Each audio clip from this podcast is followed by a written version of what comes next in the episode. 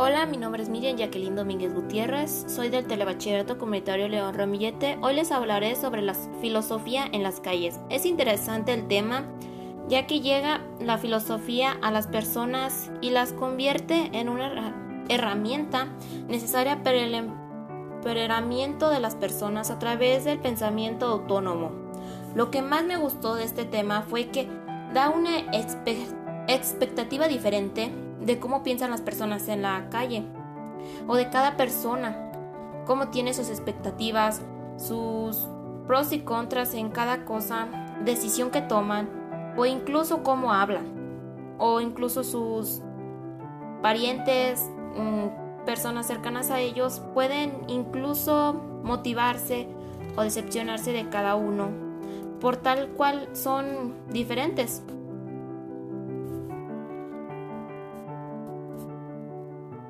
A mí lo que me pareció más curioso fue que las personas con mente cerrada en las calles quieren imponer su pensamiento a otras personas, pero lo que no entienden es que esta época, este tiempo, ha avanzado más de lo que ellos creen.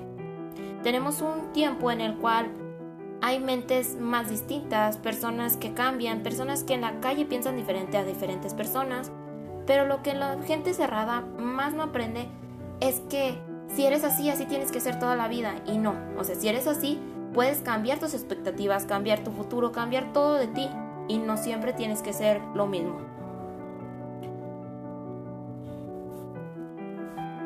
Creo que la mejor manera de actuar es que las personas abran su mente, explicarles, mejor dicho, que en las calles, pues las frases, filosofía de cada persona es diferente, que cada persona puede tener una filosofía, un método diferente a cada quien. Unos pueden decir, estudio, estudio, estudio, pero en conclusión, estudiar qué? ¿Qué quieres hacer? No más por estudiar vas a hacer algo. Tienes que tener tu mente clara qué es lo que quieres.